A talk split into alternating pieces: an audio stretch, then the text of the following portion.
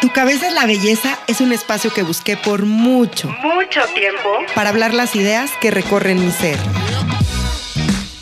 Es un tributo a los pensamientos, al amor, a la vida, a los miedos, a las opiniones y cuestionamientos de diferentes temas. Soy Tessita Fitch y te doy la bienvenida a este espacio, donde podemos debatir las ideas junto con otras personas que sueñan y viven como tú y como yo.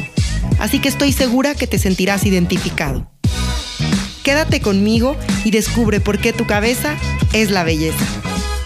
Visítame en tucabezaslabelleza.com. Hola, bienvenidos a un nuevo capítulo de Tu cabeza es la belleza. Soy Tessita Fitch. El día de hoy les traigo un tema que me han pedido mucho en los últimos seis meses. Muchos de ustedes me han escrito y me han preguntado que cómo he logrado el cambio que ven físicamente en mí. Más que un cambio físico, creo que ha sido un cambio interno. Este capítulo se lo quiero dedicar a todas las personas que sufren y que batallan con temas de sobrepeso, de tiroides, de resistencia a la insulina, todos estos temas que de repente nos van apagando la chispa de nuestras vidas, y se los digo porque a mí ya me pasó, pero encontré una solución de la cual hoy les quiero platicar y la cual hoy les quiero compartir. Y este capítulo, el que hoy yo esté aquí reunida con estas personas maravillosas que a continuación les voy a presentar, sería imposible lograrlo sin el apoyo de dos personas claves que fueron mis ejemplos, mis motivadoras y literalmente mis cambiadoras de vida. Ellas saben quiénes son. Pero además, antes de tomar esta decisión y recurrir a la cirugía de la cual les voy a platicar el día de hoy, también intervinieron muchas personas claves, como mi familia, que en todo momento me apoyó y me ha apoyado y, son personas más que nada sumamente importantes en este proceso porque me han estado acompañando y a quienes hoy les quiero agradecer enormemente. Pero también tuve otro acompañamiento que es el acompañamiento emocional en todo momento de varias personas como mis coaches, como mis terapeutas que también me incentivaron y me motivaron mucho a dar este paso, a encontrar una solución. Y un día platicando del paso que iba a dar y de cómo estaba desesperada buscando una solución, eh, Georgina Albarrán, una gran amiga mía que además es terapeuta y con quien platiqué este tema hace un año y medio en el podcast, en el capítulo que se llama Sanar este en mí, hablamos de la tiroides, hablamos de todo el tema hormonal y ella, cuando yo estaba tomando esta decisión, se acercó a mí y me dijo, Tessy, si a ti se te rompe un diente, ¿qué harías? Y le dije, bueno, pues evidentemente, Geo, iría al dentista que me lo arreglen. Y si algo por dentro se te rompió, ¿por qué no lo puedes arreglar?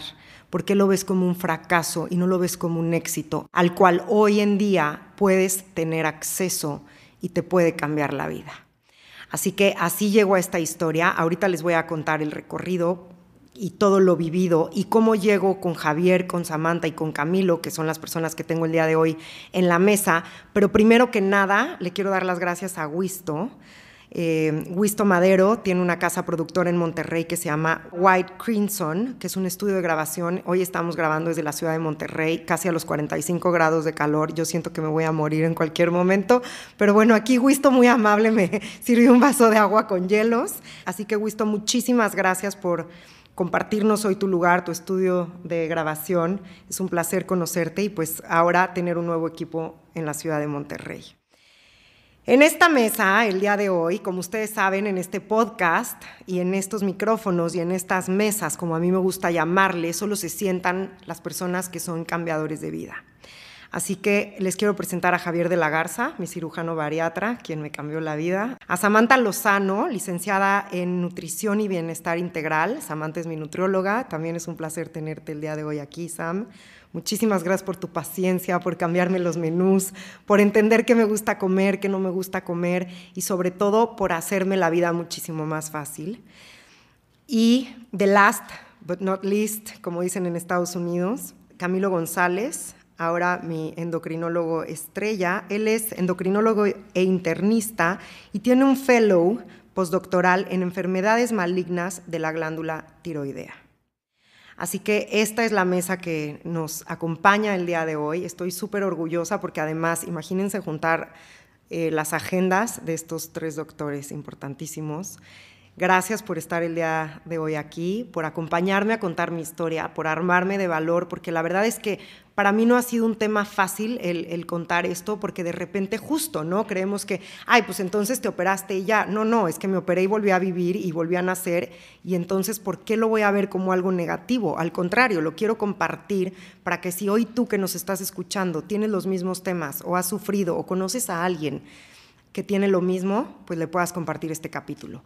Antes de contarles mi historia, porque ustedes saben que las historias son muy importantes y para mí es muy importante que sepan cómo llego hoy aquí, pues les quiero dar la bienvenida. ¿Cómo están? Muchísimas gracias por estar aquí, gracias por compartirnos. Bienvenidos a Tu Cabeza es la Belleza, están en su casa. Platícanos, Javier, preséntate, ¿cómo estás? ¿Qué tal, Tessy? Muchas, muchas gracias por, por la invitación y ser parte de, de tu podcast. Gracias a ti, Javier. Es un placer tenerte aquí. Gracias por, por, tu tiempo, por dejar tus cirugías, tu consultorio y venir esta tarde a compartirnos. He platicado contigo a lo largo de los últimos ocho meses y hemos visto la importancia también de contar los testimonios y por eso hoy agradezco mucho que estés aquí conmigo para contar el mío. Samantha, ¿cómo estás? Bienvenida. Hola, buenas tardes. Muy feliz de estar aquí. Muchas gracias por invitarme, Tessy. Gracias a ti, Sam. Es un placer. Camilo, ¿cómo estás? Bien, bien. Muchísimas gracias por la invitación. La verdad es que es un gustazo estar aquí platicando con ustedes y que nos hayas invitado a quitarnos un poco la pena de platicar de estas cosas que son súper importantes. Pues la agradecida soy yo con ustedes y de la misma manera sé que la gente que nos escucha lo va a estar. Eh, no me he cansado de compartir sus teléfonos, sus redes, ustedes lo saben, creo que ya mucha gente los ha buscado.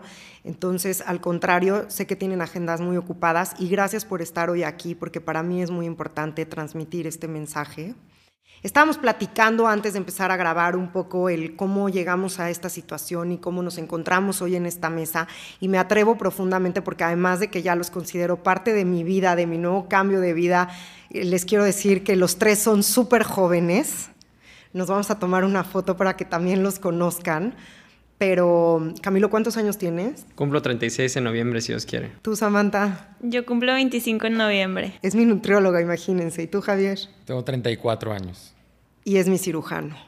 Qué orgullo que estas generaciones le estén cambiando la vida a nuestras generaciones. Estamos acostumbrados a la sabiduría de la gente adulta y para mí es fundamental y es importantísima. Creo que de ellos ustedes han aprendido al igual que yo. Pero para mí es un orgullo profundamente saber que gente tan joven como yo, evidentemente, porque tengo 35. Los tres se me quedan viendo como, bueno, ¿y esta señora cuántos años tiene? Saben perfecto, pero qué padre que, que sean doctores tan jóvenes, que estén en esto y que estén cambiando vidas. Entonces, platicando con ellos, y por eso les hablo de tú, y además, como les decía, les tengo un respeto profundo porque son mis doctores, pero bueno, los, los puedo tutear, es gente mucho más joven que yo, además. Sí, claro. Soy la grande aquí. La grande. Entonces, bueno, un poco para contarles cómo empieza esta historia, eh, desde que tengo 19 años me diagnosticaron con hipotiroidismo. Empiezo a tomar Eutirox a los 18, 19 años y ahí, pues, entre que tienes muchos cambios hormonales y empieza a cambiar tu cuerpo, me dijeron al principio qué susto fuerte viviste, porque la tiroides también se desarrolla de sustos fuertes. No sé si es verdad o es un mito, pero Camilo, tú estás aquí para decirnos. Pues la verdad es que la tiroides es una, es una glándula, este, bueno, yo que me dedico a ella, a mí me gusta decir que es la más importante, pero es una glándula que reacciona y que cambia según la etapa que estemos viviendo, ¿no? En el vientre de la madre, primero la mamá no, hace todo esto por ti, o sea, las, hormonas tiroides son de la mamá, después tú desarrollas tu tiroides, la empiezas a, a, utilizar tú, conforme vas creciendo los requerimientos son distintos, la situación del peso es una cosa fundamental en cuanto al, a la homeostasis o a la forma en que funciona bien la tiroides. Y entonces este, hay un montón de mitos alrededor de, la tiroides, ¿no? Desde la alimentación, que Samantha nos podrá decir muchísimo más que yo. Este, hay muchísimos mitos de que si comes tal cosa o si comes esto vas a tener quizá alteraciones tiroideas. Hay muchísimas cosas, incluyendo los, los sustos, ¿no? Que son como un tabú eh, o que se han hecho como un, una leyenda urbana en cuanto a si te da un susto o si te pasa algo grande en la vida vas a tener una enfermedad como enfermedades tiroideas. Pero la verdad es que la mayoría de ellas son de origen autoinmune y luego vamos a platicar un poquito más de eso. O sea, las defensas del cuerpo se equivocan y empiezan a atacar a tu tiroides como si no fuera propia. hay una inflamación de ella y una disfunción o un cambio en el nivel de las hormonas. Y es la mayoría de las veces. Por eso vemos que al ser una enfermedad autoinmune es muchísimo más común en mujeres, en mujeres de edad reproductiva, y por eso no vemos, aunque los asusten mucho más este, hombres con, con enfermedad tiroidea. ¿no? Entonces es, es una situación que se ha acuñado mucho en el pensamiento popular, pero la mayoría de las veces no lo es así. Exacto, entonces bueno, a los 18 años, de hecho yo vivía aquí en Monterrey y aguantaba los calores, que están tremendos, y se muere mi mejor amiga, al mes fallece mi mejor amigo, y entonces ahí yo empiezo con un rollazo hormonal y el doctor me dice, bueno, probablemente pueda venir de un susto, yo lo adjudico inmediatamente en mi cabeza esto y a partir de los 19 años empiezo con una batalla de tiroides constante a dieta toda la vida, con culpa la comida, ¿no? También vengo de una familia en donde ha habido en ambas partes, tanto materna como paterna, el tema del sobrepeso. Entonces, desde que eres muy chiquita, te empiezan a decir que si comes y si sigues comiendo, te vas a poner como tu tío tal. Pero si sigues comiendo, entonces te vas a poner como tu tía tal. Entonces, yo vengo de, una infancia con mucho miedo a la comida, eh, nunca con enfermedades, trastornos alimenticios, pero sí desde este tema de un, más que respeto, un miedo a la comida, luego viene este susto, empiezo a ver que mis hormonas no empiezan a trabajar de manera correcta, empiezo a tomar Eutirox y ahí empieza un camino de espinas. Y yo lo llamo de esa manera porque empieza una lucha constante conmigo misma, sobre todo hacia mi cuerpo, pero que viene desde mi mente, en donde desde los 18 años pues no te sientes lo suficientemente flaca, haces todas las dietas y no puedes bajar de peso. Y yo sé que hoy el mundo está en un tema en donde empodera tu cuerpo y come desde la intuición, que ahorita Samantha nos podrá platicar más de ese tema, pero para mí no iba por ahí, porque yo creo hoy en día que yo respeto muchísimo el tema. Para mí no era un tema de, si bajas de peso y estás flaca o eres gordo, porque además esa es una cuestión meramente visual, ¿no? De qué, qué te hace a ti. O sea, yo puedo ser esquelética y sentirme gorda. Y alguien con sobrepeso puede sentirse la mujer más flaca del mundo y tener mucho más seguridad que una mujer que pesa 40 kilos. Entonces, creo que aquí mi tema, y esto sí lo quiero dejar muy en claro, es yo no estoy en contra del sobrepeso, no los estoy invitando o no me estoy expresando desde la gordofobia, que la gordofobia es algo que también está muy arraigada en mi familia y de lo cual he sufrido y padecido muchos años de mi vida, sino yo los invito desde donde uno mismo no se siente bien con su cuerpo. Yo sabía que mi cuerpo podía dar más, yo sabía que no estaba viviendo en mi cuerpo, que yo no estaba a gusto en mi cuerpo, pero más que un tema de físicamente no me siento bien o no me cierran los jeans, era un tema de no me crecen las uñas, no me crece el pelo, tengo insomnios, estoy cansada, todo el día tengo sed. Entonces algo está pasando que ya no es solamente el hecho de que no me cierren los jeans o de que ya me cansé de la dieta, sino es un tema mucho más profundo y mucho más mental. Entonces, hoy que la gente me ve y que me dice, te eres otra, probablemente yo hace cinco años, en el 2015, pesaba mucho menos que ahorita. Para mí el peso no es importante, es cómo te sientes. Y hoy me siento fantástica por dentro, mucho mejor que en otros años en donde he sido mucho más delgada, pero que es un cambio de actitud, es un cambio de entender que mentalmente te sales de una cárcel. Y, yo lo veo así como si viviera un pajarito adentro de tu cabeza que está enjaulado y de repente le abren las puertas para volar. Y eso fue lo que me pasa a mí, pero ¿cómo llego aquí? este camino empieza a los 18 y tengo 35 años. Y hace un año, justamente en mayo, llego con un endocrinólogo en la Ciudad de México, después de haber recorrido doctores incansablemente. He visto a todos los endocrinólogos de México. Eh, con gusto me pueden comentar a quienes están viendo, yo les voy a dar mis comentarios, pero lo que sí les puedo decir es que ninguno de ellos me sirvió y ahorita vamos a llegar a ese punto. Y en mayo a mí me dicen que prácticamente pues mi tiroides no funciona. Veo a una endocrinóloga antes y me dice un día cuando llego a la consulta, y no voy a decir su nombre por respeto, pero ella está en Médica Sur, el Hospital Médica Sur, una doctora muy famosa, muy nombrada en México, y cuando llego a la consulta me dice, ayer soñé contigo. Y cada vez que vienes a, consulta, un día antes sueño contigo. Y me provocas muchísimo estrés porque ya no sé qué hacer contigo. O sea, ya te di todo y tu cuerpo no reacciona. Y entonces en ese momento le dije, creo que es momento de que yo me levante de esta silla, que no tome la consulta contigo, yo lo que menos quiero es causarle estrés a mis doctores, porque si mi cuerpo de por sí ya está estresado y no entiende qué le pasa, imagínate que aparte encima mi doctor se estrese o mi doctora se estrese.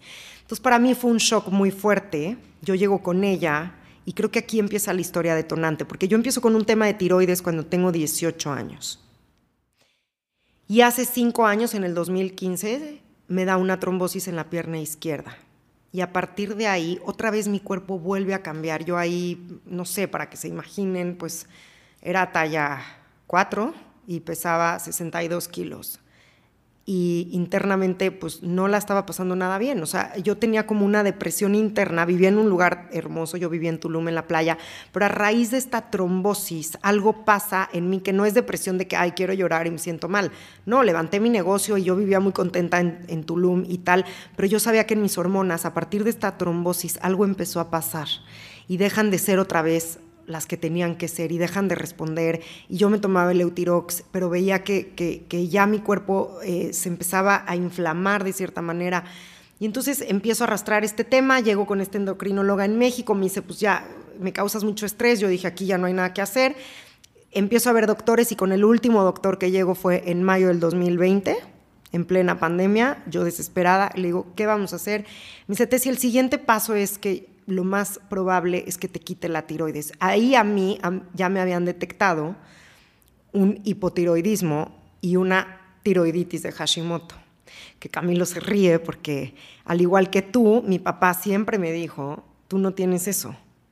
Y yo le decía, pero es que si no tengo eso, entonces ¿por qué como lechugas y hago dos horas y media de ejercicio al día y sigo con insomnio y estoy muy estresada? O sea, no estresada de estrés de correr, y, no, no, no, o sea, mi cuerpo está como sometido a mucho estrés interno y tengo problemas hormonales y ta, ta, ta, ta. Entonces yo sí creo en los doctores y mi papá me decía, fíjate, lo sabio que es, esos doctores te van a matar porque te están enfermando, tú no tienes eso. Y entonces yo le decía, bueno, pero es que, es que entonces yo tengo que encontrar qué tengo. Y ahí además entra un tema importantísimo que también quiero poner en la mesa, que es la resistencia a la insulina. Porque también a mí en esos momentos me dicen eh, que era resistente a la insulina. Entonces, ya estamos hablando de un combo en donde yo tomaba metformina todos los días, me inyectaba insulina porque ya me habían dicho que era prediabética, entonces diario me inyectaba insulina en la panza y que porque además eso me iba a ayudar a bajar de peso, que también me iba a ayudar a dejar de fumar y luego aparte con una, con una dosis considerable de Eutirox. Y además en plena pandemia, cuando empieza la pandemia, yo dije, ok, yo no voy a dejar de hacer ejercicio, entonces compro una caminadora y entonces era todo el día, ahora tienes tiempo de cocinar. Y entonces empieza a hacer una bola de nieve de todos los factores, pero que además tú estás poniendo todo de tu parte y todo te juega en contra. Hasta que en ese momento yo había platicado varias veces con mi endocrinólogo, con el último, y me dice, ¿tú quieres tener hijos? Y le dije, yo no sé si quiero tener hijos cuando me da la trombosis me hacen un estudio y doy positiva en, una situación que se llama factor 5 de Leiden, entonces doy positiva, entonces le digo, bueno, no sé si quiero tener hijos y él me dice, bueno, es momento que empieces a considerar si quieres eh, hacer este procedimiento de congelar tus em, óvulos. Y entonces yo le digo, bueno, eh, habría que hablar con el hematólogo porque por el tema de la trombosis yo no puedo recibir ningún tipo de hormona. Y aparte ya saben que cuando llegan con los doctores tienen muy poco tiempo, entonces todo te lo explican rapidísimo, entonces prácticamente el 90% de la información que yo tenía era por la propia investigación o research que yo había hecho de mis propios padecimientos, cosa que es terrorífica porque no podemos confiar ni en internet ni en Google y además no somos doctores. Pero bueno, yo ya era, o sea, casi casi que ya me había, o sea, ya tenía un doctorado en medicina interna de todo lo que venía investigando a lo largo de mi vida. Entonces le digo, mira, eso no va a suceder. Ok, entonces no lo tienes muy claro, no, no lo tengo muy claro. Siguiente revisión, mayo, y me dice, ok, Tessy, pues probablemente el siguiente paso es que te tengamos que quitar la tiroides, porque aparte, como tú me dijiste que probablemente no quieras tener hijos, entonces no te va a afectar en nada. Y le dije, oye, no, espérame tantito, o sea, ¿de qué me estás hablando? Yo no sé si quiero tener hijos o no, pero es una decisión que yo voy a tomar por mí misma, no porque algo me lo impida. Y en ese momento, creo que este es el capítulo en el que más he hablado yo. Quiero que sepan que esto no es lo normal, pero por fin hoy les empiezo a contar una historia que es muy personal y que sin esta historia entonces no les puedo platicar y no les puedo compartir lo que estas tres personas significan para mí. En ese momento yo dije, no me voy a quedar con esto, tiene que haber otra solución, tiene que haber otra manera, algo me tiene que ayudar y yo necesito cambiar mi vida y cambiar mi cuerpo y lo decreté. Hace un año y medio, en enero, hice un viaje muy largo, como les he platicado, estuve en Nepal, en Bután, en Dubái, y yo cargaba con mis inyecciones de insulina y las agujas, y cada avión era una tormenta, y que no se te acabe la medicina, y entonces me quiero quedar más días en Barcelona, pero entonces tus dosis ya no te alcanzan, y entonces aquí no te van a vender la medicina. Y hace unos años también estuve viviendo unos meses en Miami y entonces era un infierno, o sea, era una esclavitud de vivir en base a las medicinas, de vivir en base a que la inyección esté en frío, o sea, ya era un temazo, el cual yo ya en ese momento en Nepal dije que estaba dispuesta este, ese año a solucionar.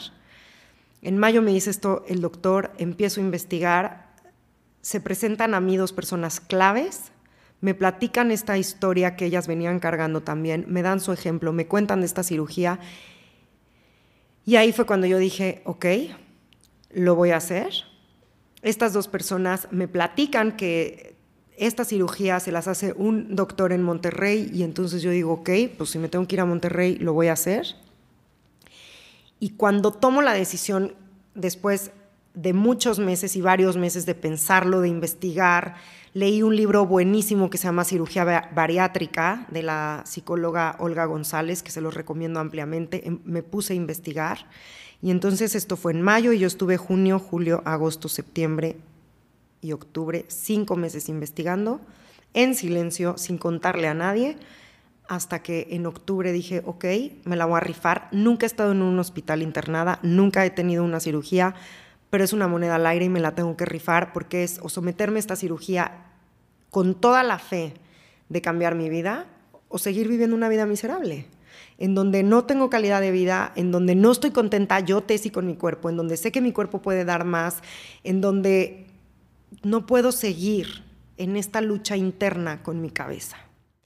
En ese momento tomo la decisión, invito a mi mamá a desayunar y le digo, tomé la decisión de operarme, es una cirugía bariátrica, no tengo muy en claro cómo es el procedimiento interno, pero el doctor me presentó un esquema y entonces te lo quiero compartir y yo estoy muy segura que esto me va a ayudar y me va a quitar la resistencia y la tiroides va a mejorar etcétera, etcétera. Mi mamá al principio entró en shock y me dijo, bueno, ¿qué te parece si lo comentamos con tu papá y con tus hermanos? Y en ese momento yo le hablo a mi hermano y me dice, está perfecto, yo te apoyo, pero el mejor doctor del mundo para eso es uno de mis mejores amigos.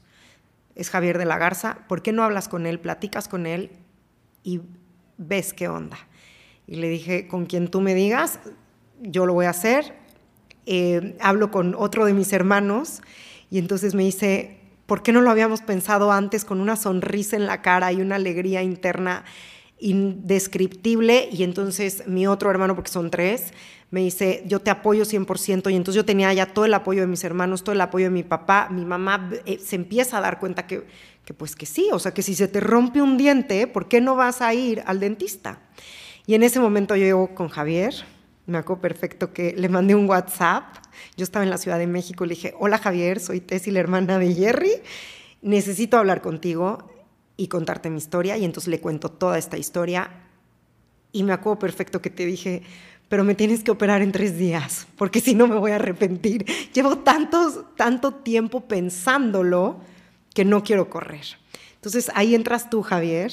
Cuéntanos, por favor, eh, tu experiencia. Yo sé que tienes muchos años haciendo esto, que además has estudiado en Alemania mucho de este procedimiento y que es un procedimiento también que se ha ido transformando y ha ido cambiando, pero que también está muy enjuiciado, por así decirlo, ¿no? Porque tiene sus pros, tiene sus contras, antes tenía unas metodologías muy antiguas, pero entonces yo hablo con Javier y me dice, es que la cirugía bariátrica te puede ayudar a reducir insulina, a temas de tiroides, sobre todo, bueno, pues también a bajar de peso, pero sobre todo a un tema de regulación de hormonas.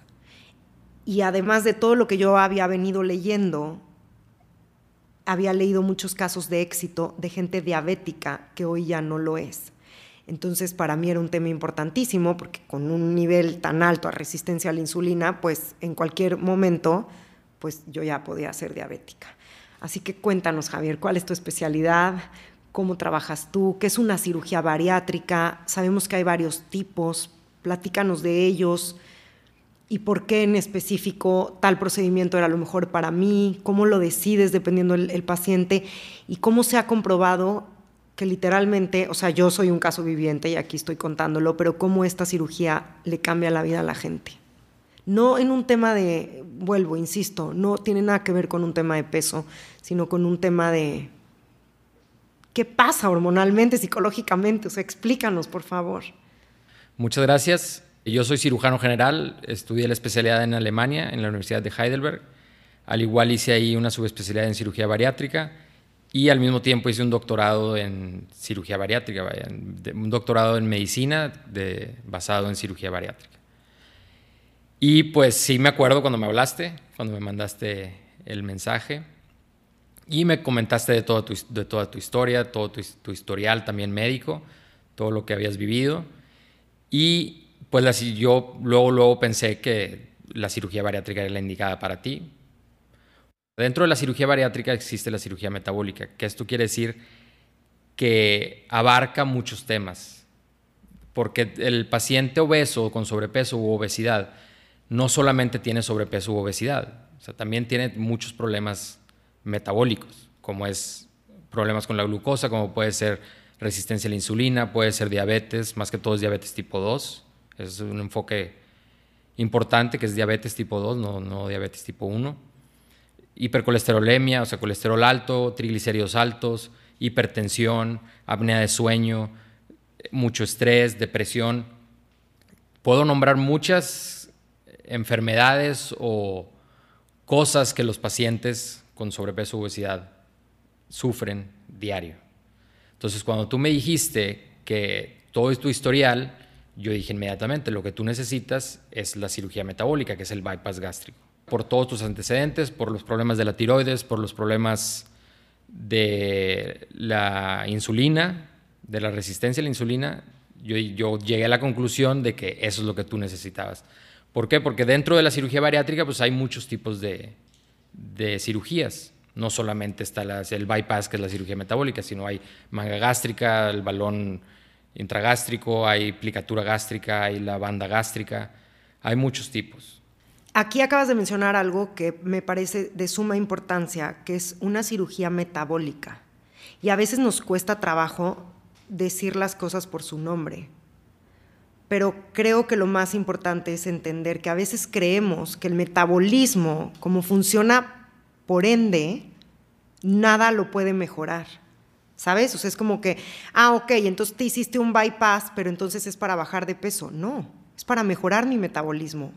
Y lo demás es consecuencia A. Pero creo que acabas de mencionar una cosa que es de suma importancia, que es una cirugía metabólica, como una cirugía de hombro, como una cirugía de rodilla, como una cirugía para ayudar al metabolismo, o sea, que no necesariamente es para perder un tema de sobrepeso, pero como tú dices, llegan pacientes con cuadros con muchísimas condiciones. ¿Cuál sería la diferencia, por ejemplo, entre un bypass, una manga gástrica, un balón? Depende de qué es la cirugía que tú utilizas, porque además me acuerdo de algo muy importante que es, cualquiera pensaría entonces que tienes que tener obesidad mórbida o tercer grado de obesidad para someterte a una cirugía de, de metabolismo. Pero me acuerdo de una cosa que me dijiste, no es una cuestión de cuántos kilos extras tienes es una cuestión de que seas candidata. Entonces, probablemente yo pude haber tenido 200 kilos extras y no ser candidata. O sea, no toda la gente que vemos a simple vista por un sobrepeso necesariamente tiene que ser candidato a esto. Entonces, ¿en qué te basas tú para decidir qué necesita el paciente y cuáles son las diferencias entre estas cirugías bariátricas? Pues primero que todo, tiene que tener, o sea, el paciente bariátrico tiene que tener sobrepeso. O sea, un mínimo que es, hay una clasificación que es, de aparte del, del, índice de masa corporal, pero aquí es donde hay gran diferencia, porque, mucha, porque el índice de masa corporal es cómo se clasifica la obesidad internacionalmente. Pero es, cómo se saca el índice de masa corporal es simplemente una fórmula de peso entre talla al cuadrado. O sea, peso entre la estatura al cuadrado. Simplemente es eso. no toma en cuenta otras cosas, la complexión. O sea, dentro del índice de masa corporal no se toma en cuenta la complexión, si, tiene, si hay líquido retenido, el porcentaje de grasa, los kilos de grasa, todas esas cosas. Por eso siempre hay que hacer primero un, un estudio de composición corporal para poder llegar a esa conclusión, poderle dar un diagnóstico, qué tipo de obesidad tiene, si es grado 1, si está en sobrepeso, grado 1, grado 2, grado 3, o ya arriba de 50, es algo que, un, nuevo término, entre comillas, que es super obesidad. Ese tipo de cosas. ¿Por qué? Porque si nos basamos solamente en el índice de masa corporal, a lo mejor un fisioculturista, como tiene mucho músculo, pero no tiene grasa, pero como quiera va a ser o va a tener obesidad mórbida en papel. Esa es una de las cosas principales. Entonces, siempre hay que hacer una, un estudio de composición corporal para poder valorar todo el caso de cada paciente. Oye, dijiste un estudio, a mí me hiciste como 10. todo es parte de... Ok, y luego, una vez que haces estos estudios, ¿cómo determinas qué es mejor para cada quien? Después de hacer el estudio ya vemos cómo está compuesto el cuerpo del paciente o de la paciente y empezamos con un historial médico, con la historia clínica de, la paciente, si tiene hipertensión, si tiene diabetes, si tiene resistencia a la insulina. Todas esas comorbilidades, las comorbilidades son enfermedades adyacentes o enfermedades que van de la mano del sobrepeso u obesidad. Basándonos de eso, ya, ya llegamos a un acuerdo y vemos cuál es la mejor cirugía para cada paciente. Normalmente cuando tienen alguna comorbilidad o alguna enfermedad, como diabetes, hipertensión, etc., lo más recomendable es el bypass, que es la cirugía metabólica.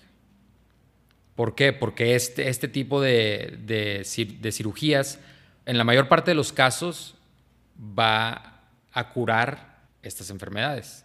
O simplemente bajar de dosis si toma algún medicamento para la, para la diabetes, si se inyecta insulina, la mayoría dejan de inyectarse y afortunadamente en, cuestión de la resistencia a la insulina y la diabetes, la mayor parte del tiempo es inmediato. O sea, muchas veces hay estudios que dicen que todavía ni bajan de peso, pero ya estando la cirugía hecha, ya cambió todo el trayecto, entonces ya hay cambios y dejan de, de tomarse sus medicamentos.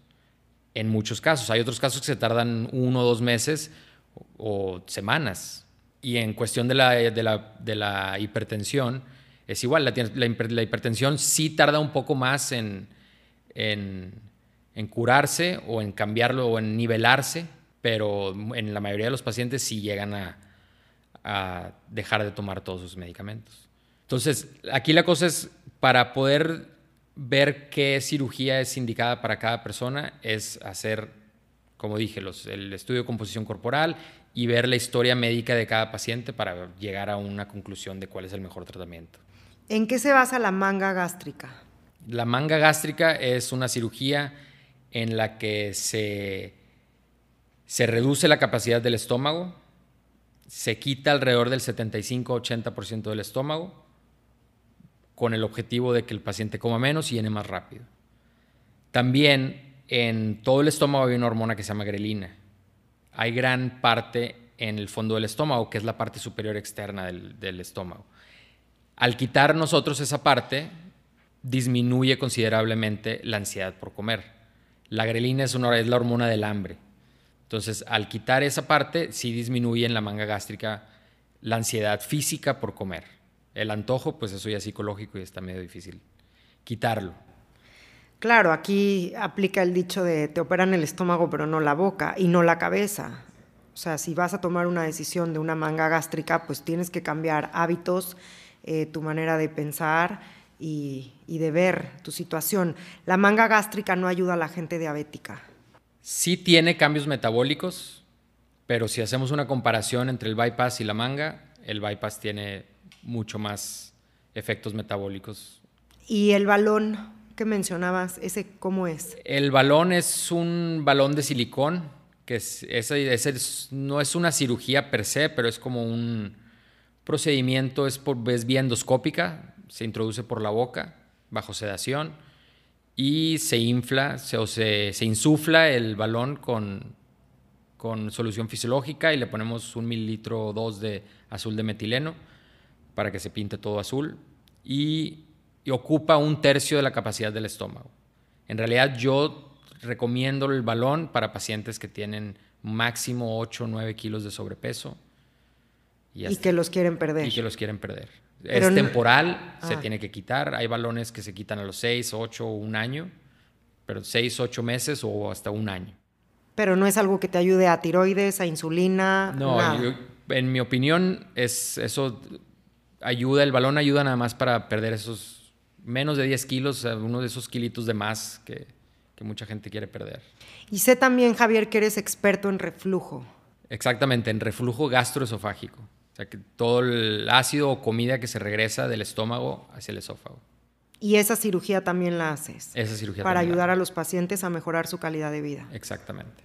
Ok, entonces yo llego contigo, te digo, Javier, ¿qué necesito? Me mandas los estudios, te digo, tienes 5, 4, 3 minutos, porque entonces yo me voy a arrepentir, nunca he estado en un hospital. Y hablamos de este tema de tiroides, de insulina, y tú me haces ver que puede funcionar, pero no tampoco me lo aseguras en papel, estamos de acuerdo. O sea, lo que yo quiero dejar muy en claro aquí es que cada paciente es diferente, cada cuerpo va a reaccionar de manera diferente y cada quien pues también tiene que hacer su chamba.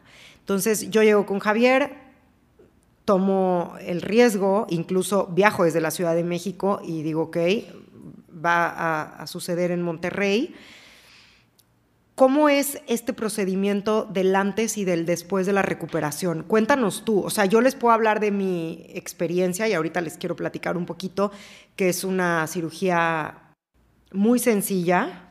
Entonces, cuéntanos un poquito cómo es este procedimiento. O sea, para la gente que no sabe, no es que te abran todo el estómago o te abran todo, todo el dorso, o sea, no, es algo muy sencillo, muy revolucionado. ¿Cómo es, Javier?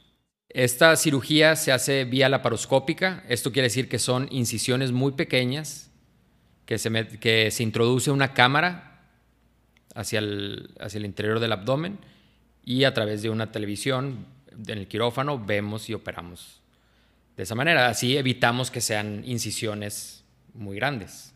Y esto tiene muchos, muchas ventajas sobre las incisiones grandes, que esas se hacían en los 80s, a principios de los 90, más o menos como en el 92 o a principios de los 90 fue cuando se empezó este, este nuevo método, que es la paroscopía. Y las ventajas son en que las incisiones son más pequeñas, es menos dolor y principalmente la recuperación es muchísimo más rápida. ¿Cuáles son las diferencias que existen hoy en día con esta cirugía y las que existían antes, en donde te decían, no, es que mi tío se operó y se le volteó el estómago y entonces corrió urgencias y casi se muere, y entonces no, no lo hagas, y entonces te empiezan a meter estos miedos. Pero hoy en día ya no es así, la ciencia ha revolucionado muchísimo. ¿Cómo ha mejorado esta cirugía? O sea, ¿cuáles son los cambios que tú ves y por qué ya no es algo peligroso? Sí, han habido muchos cambios, vaya. El primer bypass se hizo en los 60s pero se hacía de diferente manera, abierto, obviamente, no existía la paroscopía, y, ha ido evolucionando a través de los años. En los 90 hubo un boom de las bandas gástricas. A principios de los 2000 se, se, describió la manga gástrica y la banda gástrica se hizo, prácticamente obsoleta. Es muy raro ahorita en, en estos años que, que se ponga una banda. Y desde los 60 el bypass se ha ido evolucionando ha ido cambiando, mejorando la técnica. ¿Por qué antes era peligroso y por qué ahorita ya no lo es? ¿O antes no era peligroso tampoco? Hay diferente tecnología. O sea, ya los avances médicos de ahorita ya es, ya los riesgos han bajado mucho. para que haya alguna complicación es alrededor del 2 o 1%.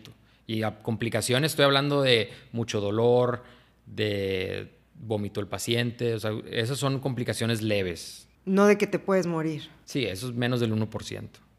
Ok.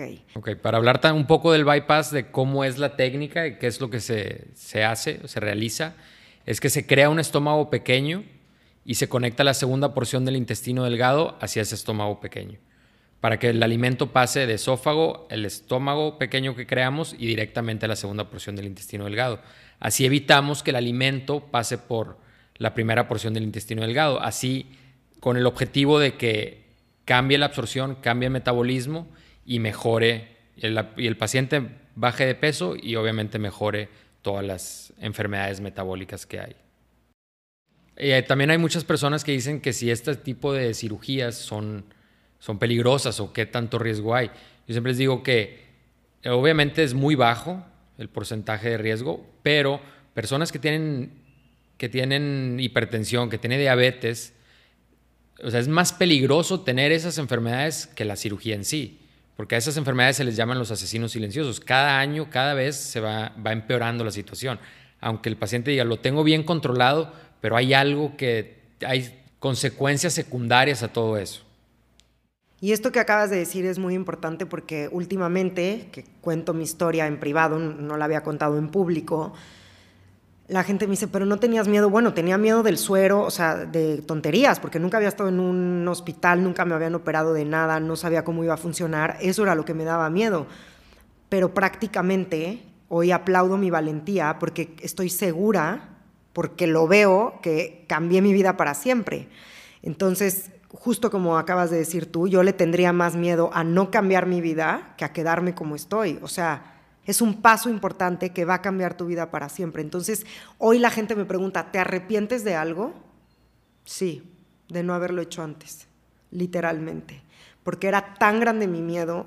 Y ojo, yo lo empecé a considerar cinco o seis meses antes cuando a mí me dijeron, te tenemos que quitar la tiroides, que por supuesto no estábamos en ese grado, pero bueno, aquí en la viña del Señor se reparte de todo y probablemente ese doctor quería hacer una cirugía y joderme la vida para siempre. Entonces es también la falta de responsabilidad de los médicos que muchas veces creemos que porque están en buenos hospitales y son privados y son muy buenos, pues la verdad es que no todo, es, no todo va por ahí. Entonces hoy sí, sí me arrepiento de haberlo pensado tanto, no me arrepiento de haber investigado porque leí muchísimo y al final del día creo que, bueno, he sido una paciente que manda muchos WhatsApps, pero también creo que he sido una paciente que se ha informado, que tiene ganas, que hoy comparte su testimonio y que, que sí le di muchísimas vueltas a la cabeza y me siento súper plena y súper feliz de haber decidido cambiar mi vida. Así que si tú lo estás pensando, hoy te invito a que lo hagas porque estoy segura que me vas a hablar y me vas a decir que tú también cambiaste la tuya. Y de eso se trata la vida. Es tan corta que hay que vivirla bien. O sea, ¿por qué queremos vivir mal? No, no, no tenemos ninguna necesidad de vivir mal. Si hoy tienes la oportunidad, cambia tu vida. Entonces llego con Javier, me dice es el 1%. Yo dije, bueno, si no me morí con una trombosis letal, ahorita mucho menos me va a pasar nada.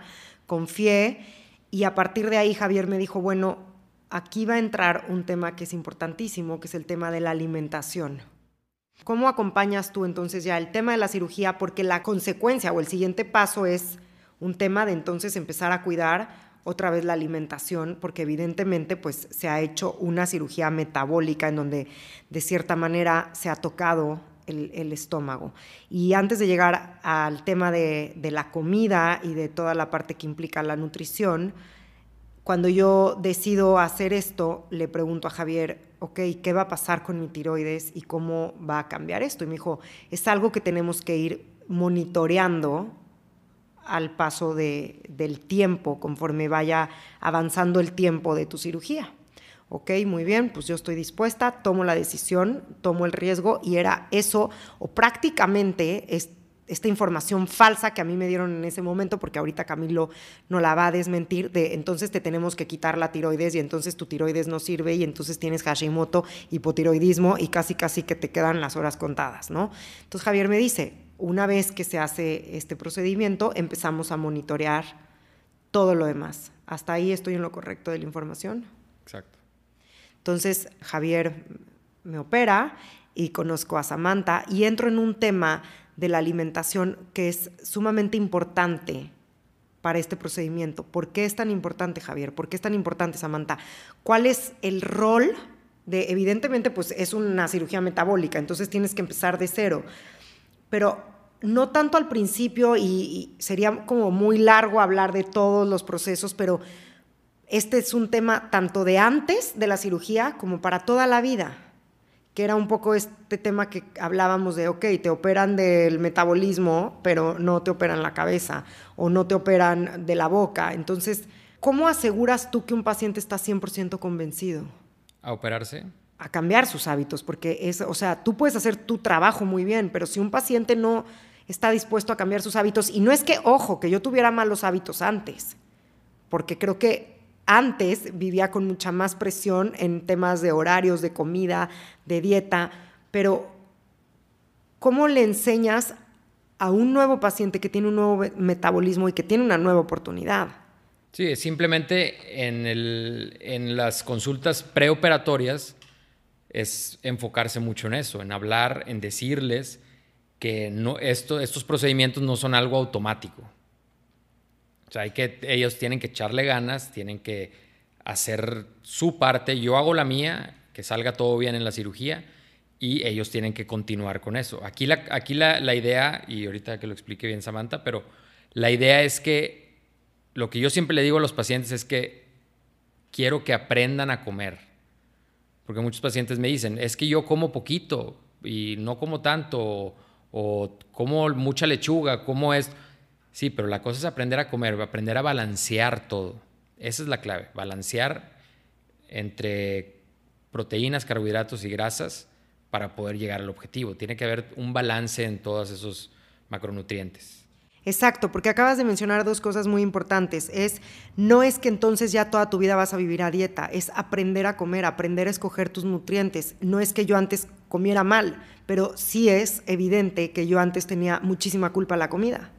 Entonces yo creía que si dejaba de cenar y a lo mejor probablemente no desayunaba y entonces hacía una comida al día, entonces ya iba a bajar de peso. Y lo estaba haciendo todo mal. Sí, exacto. O sea, es, la cosa es aprender a comer, porque por ejemplo, hay muchos pacientes que me dicen, es que yo desayuno un licuado de plátano con un plátano entero. Después a media mañana me como dos mandarinas. Después en la noche, antes de la cena, de snack en la tarde, me como una manzana. Y yo le digo, y me dicen, es que no bajo, pero como mucha fruta. Les digo, bueno, toda esa fruta es para cuatro días. o para tres días. Es, es mucha azúcar lo que estás comiendo, aunque sea fruta. ¿Sí me explico? Exacto, y además que aquí entra Samantha con un tema de, alimentación importantísimo, es un tema también de, hoy en día se dice esta creencia que ahorita Camilo nos va a decir si es verdadera o falsa, que entonces a través de la alimentación puedes revertir Hashimoto o puedes revertir el hipotiroidismo, pero también ayuda bastante. ¿O estoy equivocada, Camilo? No, o sea, igual Samantha puede platicar un poquito más de esto. Existen un montón de mitos de algunos alimentos que pudieran aumentar el riesgo de que una persona desarrolle Hashimoto o como tal que se perpetúe o que se haga más difícil de tratar. Pero la verdad es que la mayoría de estos son mitos. Sí existen algunos este, alimentos, por ejemplo, los alimentos procesados. Hay algunos estudios que dicen que las carnes rojas podrían aumentar los radicales libres, inflamación en el cuerpo y aumentar el, estímulo este de ataque autoinmunes a la tiroides, pero pero hay poca evidencia y la verdad es que muchos mitos alrededor de eso. Igual ahorita Samantha nos podría platicar de esto. ¿Cómo entras tú a mi vida, Samantha? Cuéntanos. A enseñarme a comer, porque literalmente pues era tanta mi presión que lo está, también me di cuenta que lo estaba haciendo todo mal.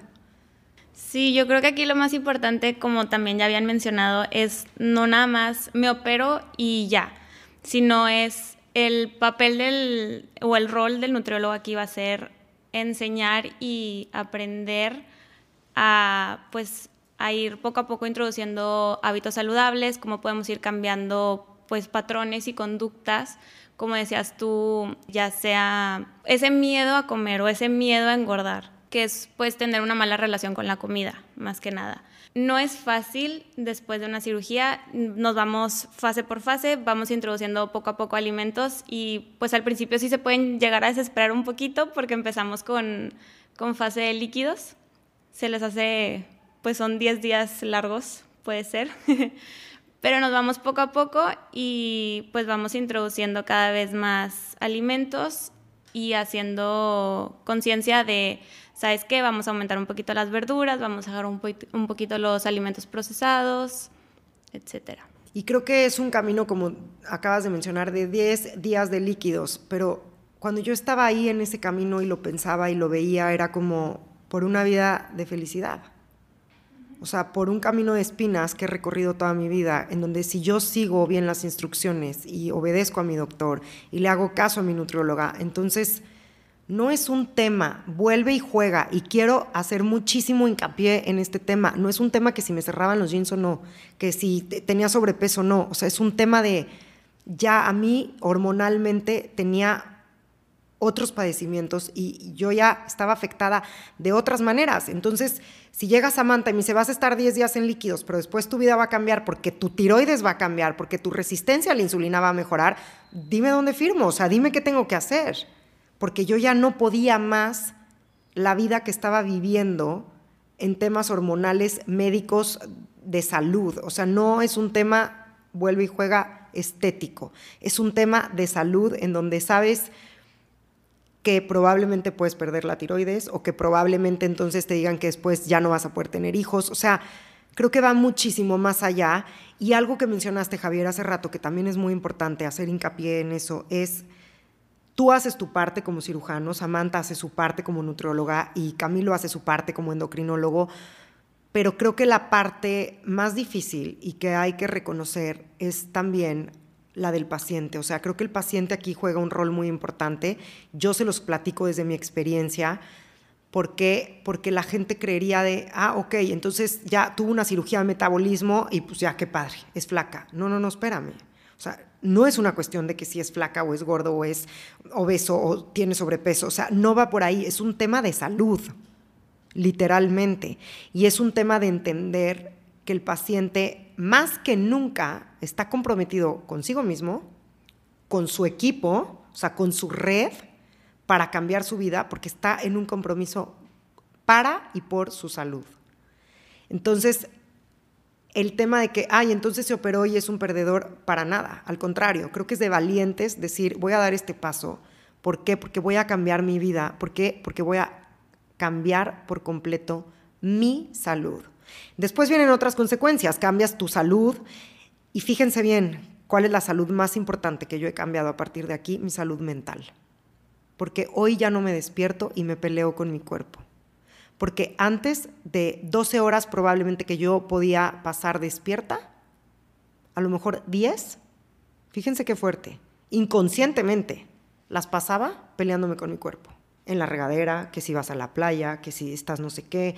Y no vuelve y juega, no es un tema de que entonces te peleas con tu sobrepeso o con tu peso, o no, no importa, es un tema de que te peleas con tu cuerpo porque no estás conforme. Yo me peleaba con mi cuerpo en las noches porque yo hablaba conmigo misma y me decía, es que, ¿por qué no puedes dormir? ¿Por qué tienes insomnios?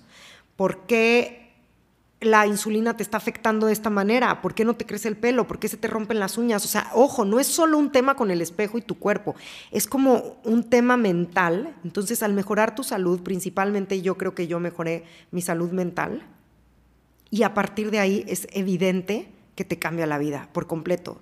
O sea, 180 grados, porque es imposible que mejoremos nuestra salud mental, un tema que yo los invito muchísimo en este espacio, y que no tenga consecuencias positivas. Entonces, además de que cambias tu cuerpo, pues cambias tu mente y, cambias tu salud mental. ¿Cómo nos ayudan estos nutrientes a también cambiar esta parte? Y aquí quería hacer mucho hincapié porque creo que hoy más que nunca, y lo voy a repetir, es de valientes tomar esta decisión de cambiar tu vida, cambiar tu mente y cambiar por consecuencia tu cuerpo. Pero creo que principalmente ustedes, y no sé si lo han visto o no se habían dado cuenta, pero creo que cambian la mente de las personas más que los cuerpos. Y eso para mí es una labor importantísima, porque eh, yo estoy convencida, porque lo veo, que hoy el mundo sería muy distinto si todos tuviéramos salud mental. Y a veces estas cosas son tan chiquitas que no creemos que pueden tener un gran impacto y al final del día creo que nuestra salud mental también parte mucho de tu salud ¿cómo se dice? ¿Médica? ¿O cómo se podría decir este término? De tu bienestar, interno. Entonces, bueno, cuéntanos, Samantha, ¿cómo también la comida afecta un tema de tiroides? ¿Es verdad o es mentira que la comida ayuda a mejorar una Hashimoto, un hipotiroidismo, un hipertiroidismo, como ayuda a una cirugía metabólica? Pues existen muchos mitos, como había mencionado ya Camilo, de alimentos que puedan causar alguna enfermedad, ya sea tiroides. pero sí a través de la nutrición podemos llegar a ayudar a los pacientes, ya sea a disminuir de peso, a aumentar la masa muscular, que pues es la más importante. El número en la báscula no lo es nada. Nos vale madre. Así literalmente se los digo. O sea, eso no nos importa. Exacto. El número de la báscula no es nada. Somos muchísimo más allá que un número. Entonces, les digo con toda confianza, no se traumen, no se asusten cuando se suban a la báscula. Concéntrense mejor en cuánta grasa tienen, cuánta eh, grasa visceral, cuánto músculo. Y en base a eso, hacer un tratamiento nutricional. Entonces, con eso ya podemos cambiar. El músculo es oro, es lo que más queremos cuidar. Y pues ver qué alimentos estás comiendo. En caso de, por ejemplo, alguien que no come pescado, si necesitamos suplementar con omega 3 o con algún nutriente que necesite para ayudar en alguna enfermedad específica, también se podría hacer. Me acuerdo mucho que como al mes y medio, dos meses por ahí, tuve una consulta contigo vía Zoom, porque hoy estoy de fiesta, porque los tengo aquí enfrente y están sentados al lado de mí, pero no crean que todo es miel sobre hojuelas, me toca verlos por Zoom en sus tiempos eh, más accesibles, entonces a veces me reciben los sábados a las 9 de la mañana por Zoom y también les agradezco enormemente ese esfuerzo que han hecho los tres por, por verme, por dedicarme el tiempo, por escucharme, por contestarme, porque para mí era también muy importante tener un equipo de doctores desde la Ciudad de México, sabiendo que en todo momento me iban a contestar. Incluso cuando me dio COVID, Javier fue el que me sacó de COVID y me contestó en todo momento. Creo que tuve hasta un episodio ahí de un dolor muy fuerte y después me di cuenta que llevaba ya muchos días con COVID y que probablemente había sido como un episodio de pánico y él se lo chutó todo y me ayudó y también me sacó de ahí. Entonces, creo que más que mis doctores solo físicos, también se vuelven emocionales y un día teniendo cita con Samantha me dice, ok, perfecto, la dieta muy bien, a mí no me importa el número de la báscula, por eso ella es mi nutrióloga y por eso ellos son mis doctores, porque el número aquí no nos importa, de hecho cada vez que tengo cita con ellos creo que ni me pesan, nada más miden el músculo y entonces se dan cuenta si ese ejercicio o no, lo cual también es muy importante para nuestra salud mental y también física. Pero me dijiste algo que me cambió la vida, Samantha, y no sé si te acuerdas, pero me dijiste, ok, ¿y qué comiste el domingo? Y yo te dije, ay, me acuerdo perfecto lo que te contesté. Te dije, pues mi familia comió comida árabe y yo pedí un consomé de pollo.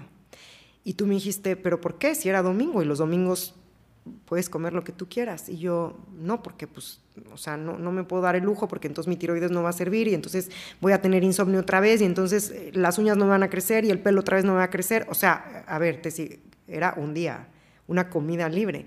Y me dijiste, pues muy mal, porque te tienes que dar los gustos, porque tienes que soltar la culpa. Entonces, no sé si alcanzan a ver ustedes que nos escuchan cómo va mucho más allá de un tema que es importantísimo psicológico, es soltar la culpa también y entender y utilizar la comida a nuestro favor. Después de varios meses, yo vengo platicando con Javier y entonces antes de tomar esta cirugía, también Javier me hizo un estudio amplio de tiroides, ¿no? Y entonces un día le digo, bueno, ¿qué sigue? Ya era enero, febrero más o menos, y me dice, pues sigue que veas a tu endocrinólogo. Y le dije, bueno, es que el mío en Ciudad de México me quería quitar la tiroides, entonces no va a suceder. Y me dice, conozco un doctor que es muy bueno, he escuchado mucho de él, porque prácticamente hoy en esta mesa se están conociendo físicamente, literal, pero fíjense cómo es la vida. Pero me han hablado mucho este doctor que estudió en Nueva York, que si no me equivoco acababas de llegar a, Monterrey hace unos sí, recién llegaba. Recién llegabas de Nueva York a Monterrey y me dice, te paso su contacto, búscalo y velo a ver porque sí es importante que ya tienes cuatro meses y que empieces a darle seguimiento a la tiroides. Entonces, pues para mí lo más importante en mi vida es mi salud. Tomo un vuelo, vengo a Monterrey, veo a Samantha, veo a Javier, que siempre es un gusto y un gozo, y voy a ver a Camilo y ahí me presento contigo. Desde la Ciudad de México te llamé eh, para ver si te tenía que traer estudios, qué estudios, etcétera. Te mandé todo mi historial, llegué casi con una carpeta así como de 3.000 hojas y le cuento toda mi historia a Camilo y Camilo me dice, ok, por todo lo que me dices, yo considero que entonces cuéntanos tu parte. Fue una, una, historia nueva, ¿no? O sea, normalmente vemos a un paciente joven que tiene problemas tiroideos y tiene un cuadro así súper florido, ¿no? Está cansado, tiene esto que le dicen los americanos como brain fog, que como que no se concentran, no, sienten como, no se sienten plenos para pensar, tienen siempre frío, incapacidad de perder peso. Pero el caso tuyo era distinto. O sea, yo ya te conocí después de la cirugía metabólica que te había hecho Javier, este, con antecedentes. Pero todo lo que acabas de mencionar yo lo tenía antes de que me conocieras. Y siempre he sido una persona muy alegre. ¿eh? La gente que me conoce lo sabe perfecto. Este espacio nunca ha cambiado, Tessy nunca ha O sea, me refiero a que era la misma, pero tenía estos brain fogs muy fuertes. Sí, claro, pero es que hay que, desafortunadamente la tiroides es así, o sea, tiene tanto, tantas funciones las hormonas tiroideas en todos los tejidos del cuerpo que no hay un solo síntoma o algún solo signo que digas, tiene esto, listo, tiroides, ¿no? Eh, son cosas tan inespecíficas como cansancio, fatiga, incapacidad de calcular que pueden ser porque estás estresado, no dormiste bien, andas crudo, este, un millón de, de, razones que pudieran ocasionarte esto y caída del cabello pues puede ser por eso, porque cambiaste tu producto de cabello, las uñas porque te pusiste uñas de gel, lo que tú quisieras, ¿no? Entonces desafortunadamente se vuelve un poco complicado y el paciente muy, muy enfermo de su tiroides puede tener todos estos síntomas, pero el que está muy ligeramente enfermo, si lo pudiéramos decir así, puede tener todos, no todos, pero solamente algunos. Y entonces discernir en el paciente que tiene enfermedad tiroidea verdadera con el que no se vuelve verdaderamente un reto. Y entonces hacer los, los estudios de, de, función tiroidea nos, nos ayuda a ser un poquito más finos y decir, ok, esta persona verdaderamente tiene alteración tiroidea o como tal no tiene nada, o como tal tiene un proceso adaptativo de su glándula tiroides donde su cuerpo se está adaptando a una situación nueva. Entonces existe este concepto de lo que es el hipotiroidismo, vamos a decirle leve o muy sutil. El término médico es hipotiroidismo subclínico, en donde encontramos alteraciones de algunas hormonas que propiamente dicho no son de producción tiroidea, sino se producen en una glándula pequeña en la base del, del cerebro, que se llama hipófisis. Entonces la elevación de esta hormona hace que se estimule la glándula tiroides para que produzca más. Vamos a ver, esto es como yo les platico a mis pacientes, es como cuando tú prendes el, aire acondicionado y le dices, lo quiero a 20, ¿no? Mientras el, cuarto esté más caliente de 20, va a estar echándole muchas ganas el aire hasta que se enfría a 20. Ya que se baja de 20, entonces ese número o, esa fuerza de lo que está, como está funcionando el aire acondicionado deja de funcionar. Y entonces adapta el cuarto a estar en 20. No sé si me explico con en ese sentido. Entonces esta TSH o esta hormona que les digo que no es de, producción tiroidea, se eleva para adaptarse en algunos momentos cuando hay cambios del peso, cuando hay una situación de estrés con algunos medicamentos, incluso hay algunos suplementos como la biotina que lo pueden alterar. Hay muchísimas cosas que lo pueden hacer. Entonces, evaluarlo hay que tener como quien dice, hacerlo con una lupa para saber si verdaderamente existe una enfermedad tiroidea o no. Y entonces pasa uno de los grandes errores en cuanto a la evaluación de un paciente con hipotiroidismo, que es tratar de meterlos todos en la misma camisa, ¿no? O sea, es como hacer este tratamiento one size fits all para, para todo el mundo. Entonces, vente TSH y luego, luego levotiroxina y te vas con tu eutirox y, y vaya a casa, ¿no? Entonces, esto, esto es una situación que se tiene que pensar un poco más, porque hay que entender que dar levotiroxina es, si se pudiera decir así, condenar a un paciente a tomar esa pastilla para toda su vida y no se debiera de hacer a la ligera. Ahorita lo platicábamos antes de que llegáramos con la levotiroxina. Por esta razón es uno de los fármacos más vendidos en Estados Unidos por arriba de medicamentos como Tylenol o cosas así muy sencillas. Eh, precisamente por la incapacidad de entender o de escuchar al paciente y poner eso en contexto de los resultados de, de las hormonas tiroideas. Y entonces solamente en algunos momentos muy puntuales se debe de tratar esta alteración bioquímica porque esa es como tal, es una alteración del examen del laboratorio, pero que no, no, no, nos, no necesariamente nos cuenta toda la historia de tesis. Entonces, cuando vemos estas alteraciones, si no es una, una, situación de una mujer embarazada, una persona recién infartada, una persona que tuviera quizá esa misma TSH muy elevada, no necesariamente necesita tratamiento. Y entonces lo que yo te pregunté en aquel entonces cuando nos conocimos fue, tendrás tu primer perfil tiroideo que te hicieron en toda la vida. Aquel que motivó a tu médico a darte Eutirox en aquel momento. Tiempo después me lo compartiste, encontré que ese nivel de la TSH estaba, pues digamos así, entre azul y buenas noches, y entonces yo dije, ok, hipotiroidismo subclínico. Y si bien es cierto que todas las intervenciones que ya se han hecho, la dieta, la, la cirugía bariátrica pueden mejorarlo, en una persona que verdaderamente tiene un hipotiroidismo como la tiroiditis de Hashimoto que tú dices, no se va a terminar de curar, pues esta es una enfermedad de un origen de autoinmune, o sea, las defensas del cuerpo atacaron a la tiroides, pero si no existe este, este ataque autoinmune a la tiroides, pues era el momento perfecto para quitar el tratamiento si es que en algún momento se iba a poder quitar. Entonces vimos el primer perfil tiroideo que tú te hiciste, te hicimos unos estudios donde vimos que no había un estímulo autoinmune o un ataque autoinmune a tu tiroides y dijimos, esto es un hipotiroidismo subclínico que estrictamente hablando no necesita tratamiento, Y era el momento exacto.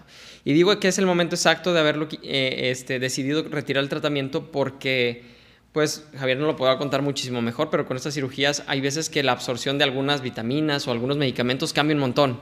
Entonces, si no lo hubiéramos dejado, hubiéramos tenido quizás hasta la tentación de subir el medicamento que verdaderamente no era necesario.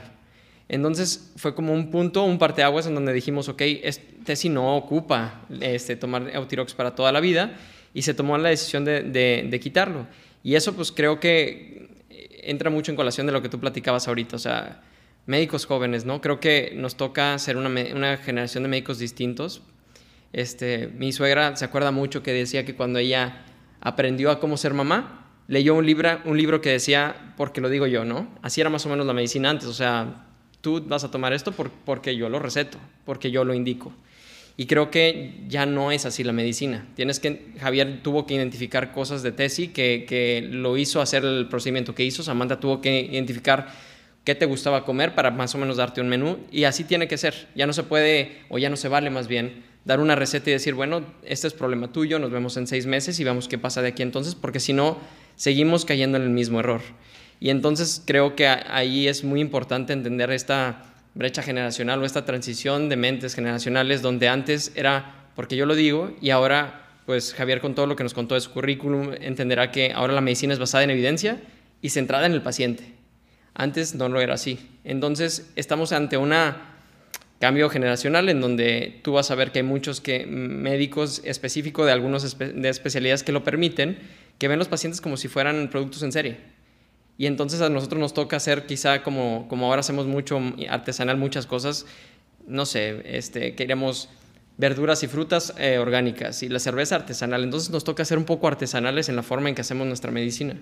Entonces creo yo que ahí radica el escuchar al paciente y tomar decisiones puntuales, como podría ser, por ejemplo, esto que nos contabas tú, de esta decisión de quiero congelar mis óvulos o no, pues definitivamente no es una decisión que se toma en cinco minutos al final de la consulta, sino que tienes que llevar tú porque cada vez nos empoderamos más de las decisiones que tenemos, sobre todo más cuando ya trascienden a tener hijos o a tomar un medicamento toda la vida, ¿no? Entonces creo yo que esa era la parte importante del tratamiento y que afortunadamente pues ha ido todo bien, ¿no?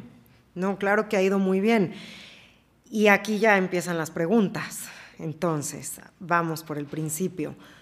¿Tú has tenido otros casos, Javier, con pacientes con temas de tiroides que han mejorado considerablemente su tiroides a raíz de esta cirugía? Sí, que han mejorado considerablemente los niveles hormonales, sí. No que han dejado de tomar el medicamento, pero ya cuando hay pacientes que tienen hipotiroidismo diagnosticado y que han tenido mucho, muchos años con levotiroxina, sí llegan muchos a bajar las dosis. Me puedo atrever a decir que más del 50% de los pacientes que opero son, tienen hipotiroidismo. Pero nunca has visto un caso como el mío. De que de repente... Que tú hayas tenido, como dijo Camilo, un hipotiroidismo subclínico, que son alteraciones leves, y esas mismas alteraciones leves que se corrigen con la cirugía, que es poco lo que, lo que alcanza a mejorar, en tu caso pudiste mejorar por completo, afortunadamente. Y me acuerdo perfecto el día que llegué a tu consultorio, Camilo, que me dijiste, yo estoy seguro y me atrevería a afirmártelo que Hashimoto no tienes. Hipotiroidismo a lo mejor pudiste tener o, o tienes, pero no a ese nivel de esas dosis que estás tomando. Y me gustó muchísimo tu seguridad porque me habló de un doctor que por fin me escuchaba, igual que Javier, igual que, que, Samantha, justo como tú lo dijiste, así me sentía. A ver, ¿tú qué necesitas? O sea, no podemos meter a todos en la misma caja porque no todos cabemos. Y creo que esa es parte fundamental de lo que pasa hoy en día en la medicina.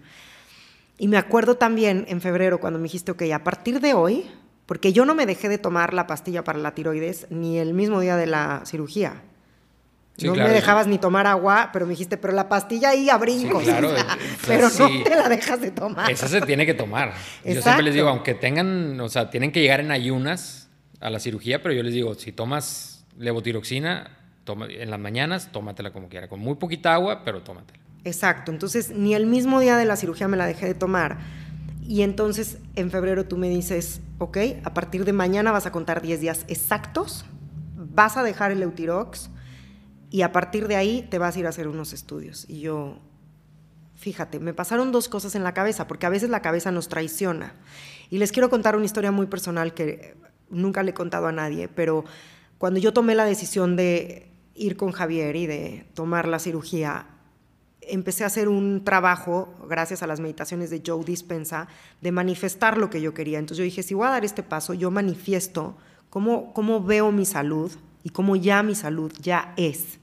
¿No? O sea, no, yo no yo no llegué a la cirugía a ver si porque a ver si podía, sino porque puedo vengo. Entonces yo llegué a ver que porque puedo vengo, no vengo a ver si puedo.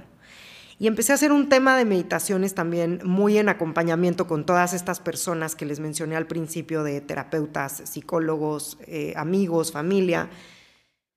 Y empecé a manifestar mi salud y la empecé a ver tal y como la quería y tal y como la veía y tal como la sentía y empecé a sentir eso. Y me acuerdo perfecto, como nunca había estado en un hospital, entonces no sabía muy bien cómo era el tema de la cirugía que cuando ya me van a meter al quirófano, pues me llevan en una silla de ruedas y la enfermera me dice, ok, señorita, pues bájese y acuéstese. Y yo, ¿cómo así? O sea, yo viendo todo el quirófano, las luces, completamente traumada, así de que no, por favor. Algo te ponen en el suero porque yo me acuerdo que, que no estaba nerviosa y yo soy muy nerviosa. Entonces yo decía, ¿qué está pasando? Y en ese momento el anestesiólogo me empezó a preguntar que cuál era la dosis que me tomaba de la tiroides, o sea, como que te empieza a marear, ¿no? Yo le decía, oye, algún día me voy a poder tomar una coca light. y me decía, claro, o sea, qué rara pregunta, pero en ese momento en el que me acuesto en, la, en el quirófano, empecé a, a, a meditar hacia mí misma y dije, hoy, en este momento, a las 8 o 10 de la mañana, aquí dejo todo. Dejo mi lucha de trombosis, dejo mi lucha de tiroides, dejo mi lucha de resistencia a la insulina. O sea, hoy me rindo. Literalmente lo que yo hice al acostarme ahí fue rendirme y decir, hoy ya no lo cargo, o sea, hoy ya esto ya no es parte de mí, hoy lo dejo. Y ahí lo dejé. Entonces cuando Camilo me dice, vamos a repetir el, estudio y vas a dejar la medicina, inmediatamente pues llega como el patrón aprendido de, no, ¿cómo? Si no me tomo el Eutirox me voy a morir porque incluso el día que me operaron, entonces me lo tuve que tomar y, entras en este rollo, ¿no? Y luego dije, a ver, si ¿de qué hablas? Si tú ya no tienes nada. Si tú sola dijiste el día de la cirugía en el quirófano que dejabas todo, entonces ¿por qué estás desconfiando de ti misma? Y entonces voy a los estudios a los 10 días, me acuerdo que estaba de viaje en Guadalajara y Camilo me decía, en donde estés, te buscas un laboratorio y ahorita mismo que te saquen sangre. y entonces voy en Guadalajara, busco un laboratorio y cuando le mando los estudios me dice, si te los habrán hecho bien o será que los repetimos. Y yo, ¿por qué? O sea, yo me asusté. Me dice, porque no tienes nada. Estás perfecta. Yo hoy lo quiero ver como un milagro porque literal para mí así fue y porque además creo que he hecho también mucho trabajo personal y a veces nos cuesta muchísimo trabajo hablar de nuestros logros, de nuestras valentías y de nuestros procesos. Es el capítulo en el que más he hablado yo, porque siempre tengo invitados para que nos vengan a contar sus historias y nos cuenten sus experiencias, pero hoy yo tenía la necesidad, después de dos años que va a cumplir este podcast, de contarles mi historia, contarles mi experiencia y sobre todo pues reconocerme y reconocerles el gran labor que hemos hecho como equipo. Dime una cosa, Camilo. ¿Tú crees que también un mal diagnóstico, es decir, el tomar una medicina equivocada, también puede ser contraproducente para tu salud? Sí, claro. O sea, ¿tú crees que esa medicina que yo tomé durante tantos años también afectó mi condición para todos los temas con los que yo llego con Javier? Sí, claro. Yo creo que, o sea, los pacientes que tenemos con el problema contrario a lo que tú tenías del hipotiroidismo, los que llegan a tener hipertiroidismo, sobre todo muy leve, son pacientes ansiosos con, que tienen hiperfagia, o sea, tienen la ansiedad por comer. A pesar de que tienen ansiedad por comer, no, tienen, no llegan a tener este gasto de energía que normalmente tiene el hipertiroideo muy franco, que hace que baje de peso. Entonces, se atoran e incluso pueden llegar a subir de peso en el hipertiroidismo subclínico, que es otra cosa también complicado de explicar, pero que es más o menos como el equivalente hacia el otro lado del, del hipotiroidismo subclínico. Y definitivamente pues te puso en un estrés, estabas con ansiedad, quizá con, comías fuera de horas, como tú dices, con la ansiedad y con el estigma de qué van a pensar si como, qué van a pensar, con todo lo que cargamos con, con esta situación y como, como te decía ahorita, o sea, Muchas veces queremos meter a todos en la misma camisa, como si todos tuvieran, estuvieran cursando el mismo problema. Y, y, eso es gran parte de la, de la situación por la que fracasamos a veces en el tratamiento de la obesidad, porque queremos a todos decirles como que, bueno, pues está bien fácil, ¿no? Deja de comer ese ejercicio y listo. Y muchas veces no es cierto. O sea, muchas veces hay muchos mecanismos detrás de eso, como lo que comentaba Javier, y pues mientras no reconozcamos estos mecanismos y los tratemos puntualmente, jamás va a salir el problema. Yo estoy 100% convencida, y no sé, ustedes como médicos díganme por favor si estoy equivocada, que el, llegar a este tema de una cirugía metabólica no tiene absolutamente nada que ver con la comida. ¿O estoy equivocada? ¿O depende de la situación de cada paciente? En mi caso estoy 100% segura que no tiene nada que ver con la comida. Todo, todo es diferente, como dice Camilo, todo es diferente con cada paciente. Muchos, como dije, como comenté anteriormente, muchos, muchas personas o pacientes piensan que tienen una dieta saludable. ¿Por qué? Porque comen fruta, porque comen verduras, etc. Pero siempre tiene que haber un equilibrio. Eso es lo principal. Y puede haber ambos casos, o sea, el que llega porque pues, se empacó todo el McDonald's y que le afectó, porque hay gente que come lo mismo y no le afecta, pero en temas de salud no es una persona sana, Exacto, hay muchos pacientes que llegan y dicen es que yo como mucho y muchos pasteles o otros muy, muy salado, o hay pacientes que dicen es que yo como poco pero muy seguido. O sea, cada quien, cada quien es diferente, cada paciente es diferente, por eso se tiene que hacer algo muy personalizado. Como dice Camilo, no a todos se les trata igual. Ya en base de eso ya vemos qué tipo de cirugía, cuáles son los, los cuidados preoperatorios, porque hay pacientes que, que tienen mucho sobrepeso y que batallan mucho con la comida y tengo que, poner, que darles una dieta cetogénica de un mes antes de la cirugía y otros pacientes dejarlos un poquito más de líquidos o menos de líquidos, decirles, sabes que ya puedes empezar con sólidos. Todo eso lo vamos, lo vamos viendo conforme vamos conociendo al paciente y cómo, cuáles son los hábitos del paciente. He recibido muchas preguntas acerca de estos temas que he venido posteando en mis redes sociales en los últimos meses acerca de mi tema de tiroides.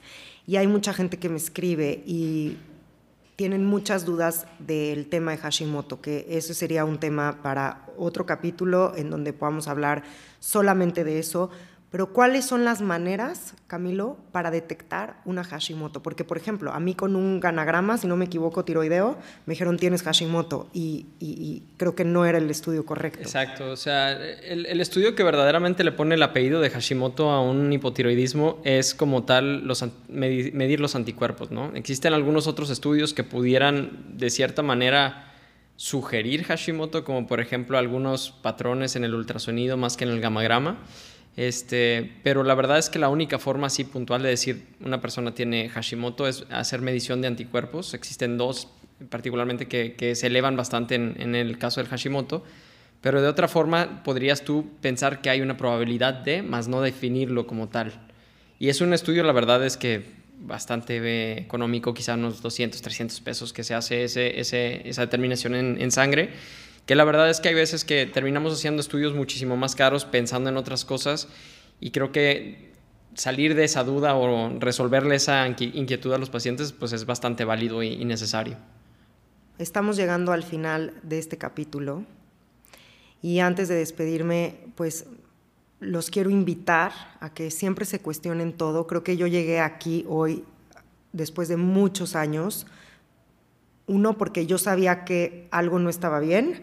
Dos, porque no acababa de estar convencida. Y tres, porque seguí buscando y buscando y buscando hasta llegar a sentirme bien y mi bienestar. Entonces, hoy los invito a que investiguen, a que indaguen, a que, así como si se van a casar, hacen pruebas de maquillaje con tres personas, hagan pruebas con doctores, o sea, entrevístenlos, siéntanlos, si, si les vibra, si les cae bien, o sea, es su salud y creo que es la mejor inversión que podemos hacer en nuestra salud y creo que vale toda la pena del mundo.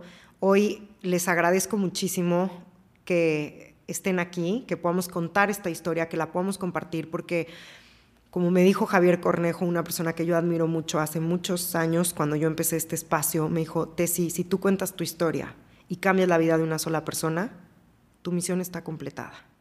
Entonces, hoy cuento esta historia desde la valentía, desde el reconocimiento también del proceso personal que he hecho como les decía hace ratito, hablar de uno mismo siempre es difícil, ¿no? Porque, y sobre todo como mujeres en un país tan machista, no nos enseñan a vendernos, pero hoy sí puedo reconocer que he hecho un gran trabajo, que he hecho una gran labor, que he sido muy valiente y que nunca me he quedado con lo que me dice una sola persona. Entonces, gracias a mis ganas, a mi cosquillita, a mi investigación, llegué a ustedes. Hoy son mis cambiadores de vida, les agradezco enormemente.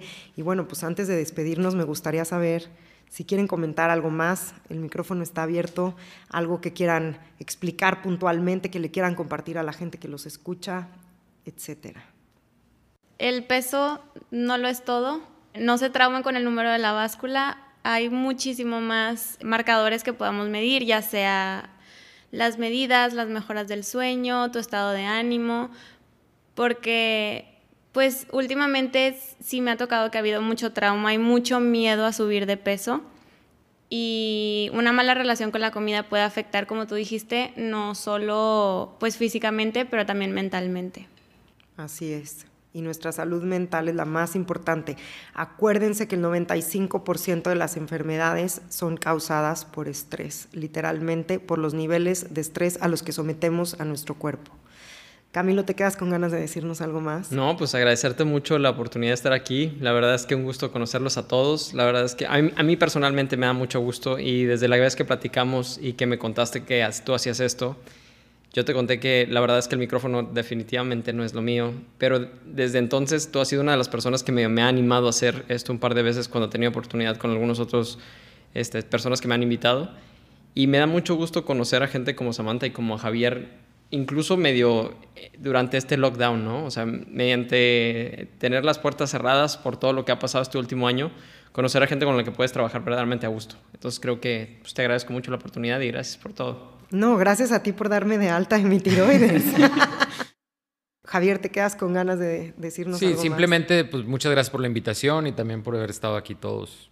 Muchas gracias y lo que necesites, aquí estamos. Díganos, por favor, Rápidamente, Javier, ¿en dónde te puede encontrar la gente que te quiera contactar? Danos tus redes, tu teléfono, tu mail, no sé, ¿en dónde te pueden buscar? Pues me pueden contactar por Instagram en arroba doctor.delagarza.bariatrix. Muy bien. Manden un mensaje, cualquier cosa estoy yo pendiente. Tú, Samantha, ¿cuáles son tus redes? Mis redes también en Instagram estoy como arroba samantha.nutrición. Perfecto, Camilo. Yo soy como doctor.camilo.endocrino. Perfecto. Y nuestro productor de hoy, Wisto Madero, está en arroba Wisto Madero, en Instagram también. Ya saben de todas maneras que voy a subir foto de todos, los voy a taguear, los voy a enlazar. Si tienen dudas, comentarios, por favor escríbanme. Desde mis redes sociales también van a poder tener acceso a las redes de todas las personas que estamos el día de hoy aquí. Y pues nada, agradecerles muchísimo, agradecerles a ustedes por escucharnos en un capítulo nuevo de Tu cabeza es la belleza y pues agradecerle a Dios por esta oportunidad, por cambiar mi vida y una vez más les agradezco a ustedes por ser mis cambiadores de vida. Muchísimas gracias. Gracias. Gracias. Gracias. Gracias. Hasta la próxima. Visítame en tucabeceslabelleza.com.